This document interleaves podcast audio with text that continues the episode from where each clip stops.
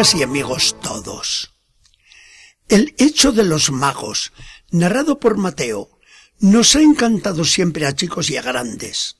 En tiempo de Navidad, los magos ocupan un puesto de honor en todas partes, y su mensaje es de Navidad, es de hoy, es de siempre. Es un mensaje de los más ricos del Evangelio. Los magos de la Persia, del Irak o de la Arabia actuales, astrólogos dedicados a la observación del cielo, detectan un día, entre tantas estrellas del firmamento, una muy especial, y se preguntan, ¿no será la estrella que anuncia al gran rey esperado por los judíos? Vienen las averiguaciones y las dudas y las burlas de todos que tienen por locos a esos benditos que emprenden un viaje de tantos kilómetros y tan costoso y con tantas molestias para conocer a un hipotético rey extranjero. Ha pasado ya más de un año desde el nacimiento de Jesús, cuando los magos emprenden la marcha. Después de muchos días de camino, llegan a Jerusalén y dejan desconcertada toda la ciudad, ignorante de todo, cuando van preguntando ¿Dónde está el rey que ha nacido a los judíos? Porque hemos visto su estrella en Oriente y venimos a adorarlo. En buena hora lo dicen los benditos.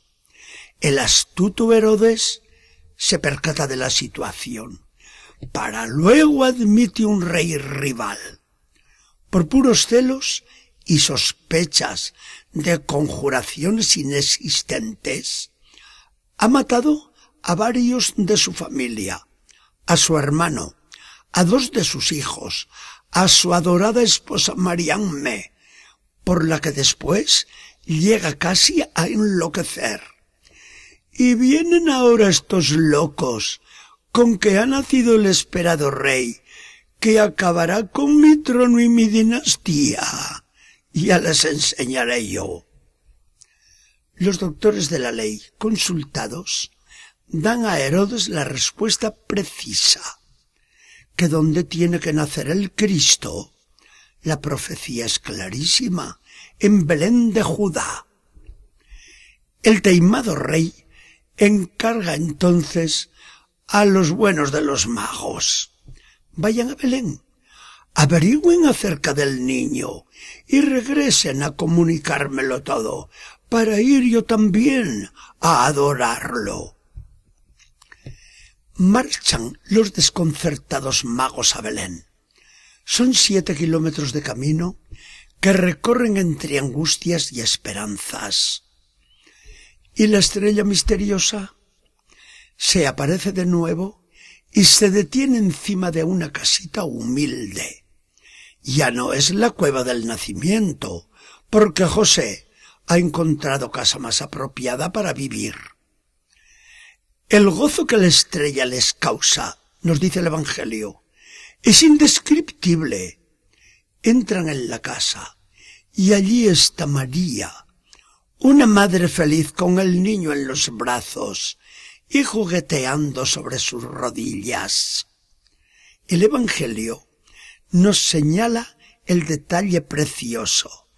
Encontraron al niño con su madre. Aquella jovencita encantadora se lo presenta, se lo ofrece, se lo entrega para que lo besen y lo acaricien. Los magos no se paran a pensar, no discuten, no se fijan en las apariencias, ni se dicen, aquí, aquí ha podido nacer semejante rey. ¿Es posible tanta pobreza, tanta humildad, tanta sencillez en un rey del que dicen que va a ser el dominador del mundo?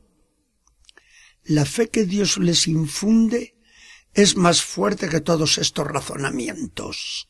Creen, caen de rodillas, adoran y le ofrecen los mejores dones, con que han podido hacerse. Tenga, señora, traemos para su niño este oro, este incienso, esta mirra. No es lo que él se merece, pero es todo lo que tenemos.